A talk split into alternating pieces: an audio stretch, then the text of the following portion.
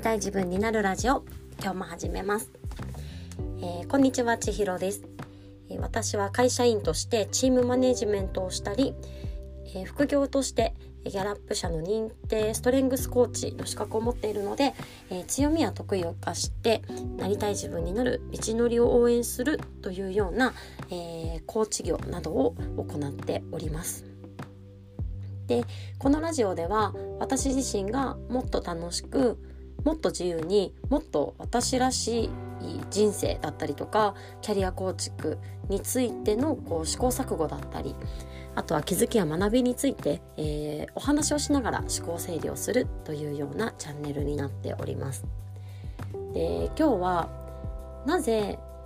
えー、当たり障りないものを選んでしまうのかというお話です。で私は先日先日昨日ですねあのアイコンプロフィール写真を、えー、カメラマンの友達に撮ってもらってそれを変えましたっていうお話をねさせていただいたんですけれどもこれあのまた詳細は是非聞いていただきたいんですがまあ撮った写真を私がねこういう風に撮りたいですって言ってった内容がものすごく保守的で個性のないものでとっても当たり障りのない、えー、環境で撮ってもらうっていう方向をね私が決めたんですよ。ですよね。でそれがやっぱりうまくいかなかったなというかやっぱり自分らしい写真にはならなかったし使いたいという思えるものにもならなかったというお話でじゃあねなんでこの当たり障りのない万人受けをするようなものを選んでしまうんだろうっていうところをちょっと掘り下げてみたいなと思っています。なんかねパッと大きく思いつくのはこっち側の問題とあっち側の問題とあってこれどういうことかというとまず一つこっち側の問題っていうのは私自身の自己理解の問題です。なのでうんと、自分の見せ方が分かっていなくてどう見せたいのかっていう軸を持っていなくてなので何を軸に、えー、その服を選べばいいのかシチュエーションを選べばいいのかこう例えばねポーチングなのか表情だったりとかそれをすればいいのかっていうのがわからないっていうことなんですよね。だからこそなんかよく見る感じのこうなんなんかいい感じに見えるとか、まあ、清潔感があればいいかなとかなんかそういう選択をしてしまったなっていうのを一つ感じていて私自己理解っていうものに対してものすごくこう発信をしていたりとかこの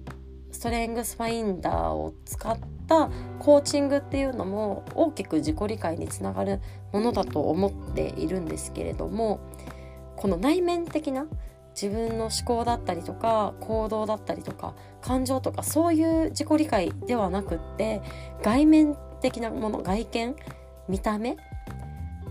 で全然分かってないんだなっていうのをすごくこのプロフィール写真を撮るということを通して勉強したんですよね。なんか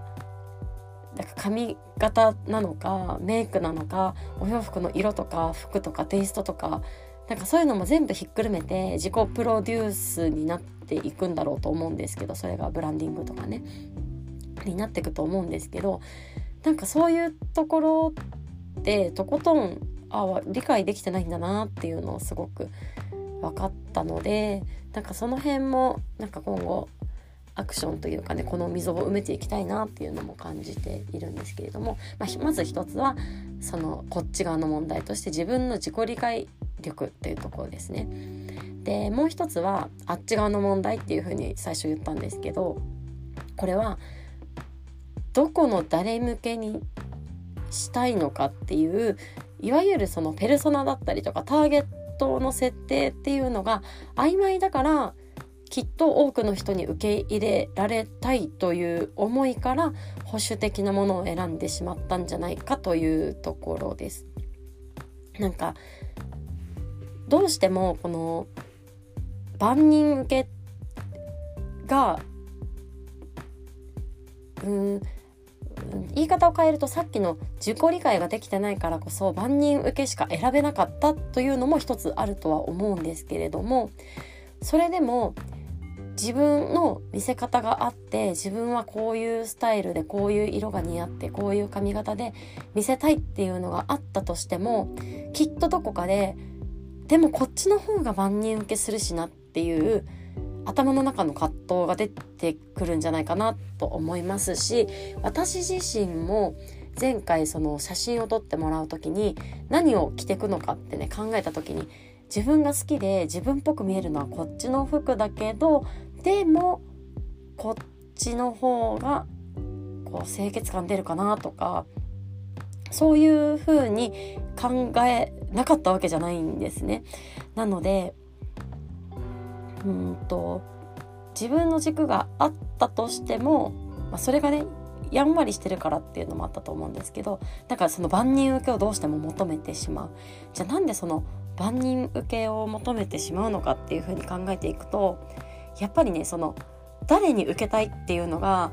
軸として持てていないからっていうことなんですよね。昨日ちょっとお話をした中でその相手に気に入ってもらえるっていうことを軸にしちゃダメなんじゃないかっていう話をしているんですけれどもその相手に気に入ってもらえるかどうかを考えるのがダメかというとそうではないと思っててそうじゃなくてそのそこに自分の軸とか芯とかがないっていうことが問題なんだなっていうのをすごく感じています。まあ、要するにうんと誰にどう見られたいかとかその誰向けの発信をしたいのかっていうところが曖昧になってしまうと誰に何の発信をしたらいいかが分からなくなってしまうので、えー、当たり障りのないものにどんどんなっていくんだなっていうふうに思います。えー、これはですねうんとなんかインスタグラムとかツイッターとかでの発信についても言えることかなって思うんですけれどもみんなに受けようと思うと当たり障りのないことしか言えなくなっていきますしどんどんどんどん尖りや個性がなくなっていって自分らしさというものとはかけ離れていってしまうんじゃないかということです。だからこそ何を誰に届けたいのかとか届けた相手にどうなってほしいのかとかそういうところの詳細っていうののを自分の軸として明確に持っていなければそのピンポイントでお届けすることはできないしそうやってピンポイントでお届けすることに自分らしさだったりとかその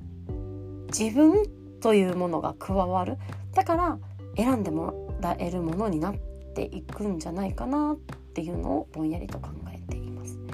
やっぱりみんな向けの発信って誰にも受け取ってもらえなくて誰からもリターンは来ないと思うんですよね。これあの店頭でせっかく接客業をしていても同じように思うんですけどなぜあなたにおすすめなのかっていうところが明確じゃなければこの商品一番売れてますとかこの商品すごいいいんですよってそのただね誰に対しても同じやり方ではやっぱり刺さらないんですよね 誰にも。だからこそその相手を知るっていうことがとても大事で相手を知るっていうのは今回のプロフィール写真や発信の場合だとそのペルソネやターゲットを明確にすることに尽きるなっていうのを感じております。なのでもう少しねしっかり煮詰めないと、うん、私はずっと今後も当たり障りのないものを選び続けてしまうのではないかというね危機感も感じておりますので、えー、早急に対処したいなというふうに思っております。というわけで今日はなぜ当たり障りのないものを選択してしまうのかというお話でした。今日も最後まで聞いてくださってありがとうございます。今日また皆さんが一歩でもなりたい自分に近づけますように。ではまたね